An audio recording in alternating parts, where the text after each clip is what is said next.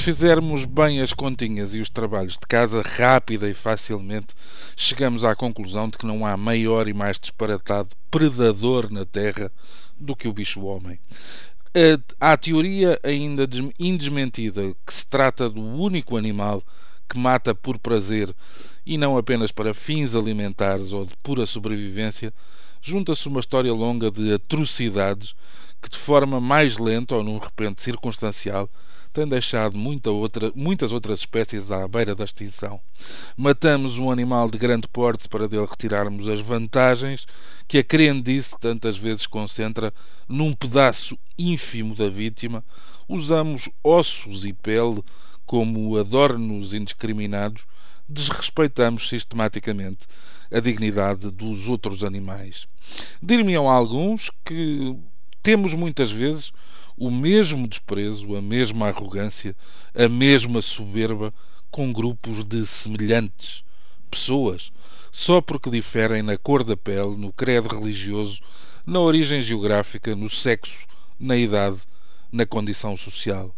É absolutamente certo este juízo e fica claro que aqui nunca se confundirá o valor de uma vida humana com o de qualquer vida animal. Essa separação de águas não impede, no entanto, que se possa melhorar e civilizar a forma como tratamos os nossos parceiros do reino animal, não indo além do bom senso e do indispensável à nossa subsistência. Ora, tudo isto vem a propósito de uma notícia que o Correio da Manhã amplifica e que vem deixar bem claro que não temos sequer a exclusividade dos gestos nobres, inesperados e redentores para com as outras espécies.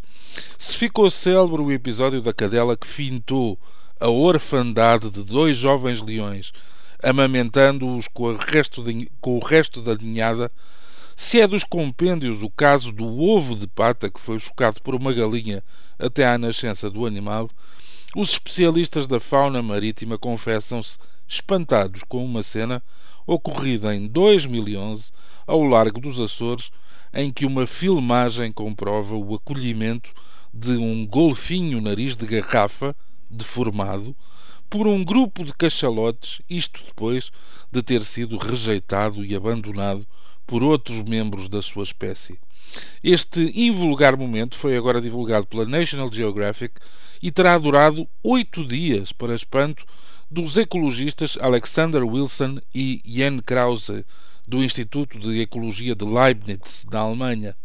A explicação para a surpresa terá sobretudo a ver com as características tidas como essenciais dos cachalotes, que não costumam estabelecer laços com outras espécies. Wilson diz mesmo que este tipo de amizade nunca antes tinha sido testemunhado. A certeza de que o golfinho filmado é sempre o mesmo deve-se à particular espinha do mamífero, deformada, que cria uma espécie de S nas suas costas. Mónica Almeida e Silva, da Universidade dos Açores, explica que a raridade desta filmagem se deve ao facto de os golfinhos serem vistos normalmente a perseguir e ameaçar os cachalotes e as suas crias.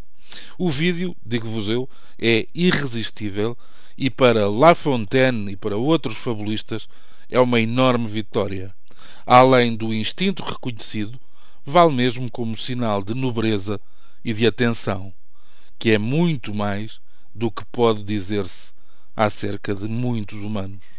Cada um é para o que nasce. Uhum. Bom dia, bom fim de semana.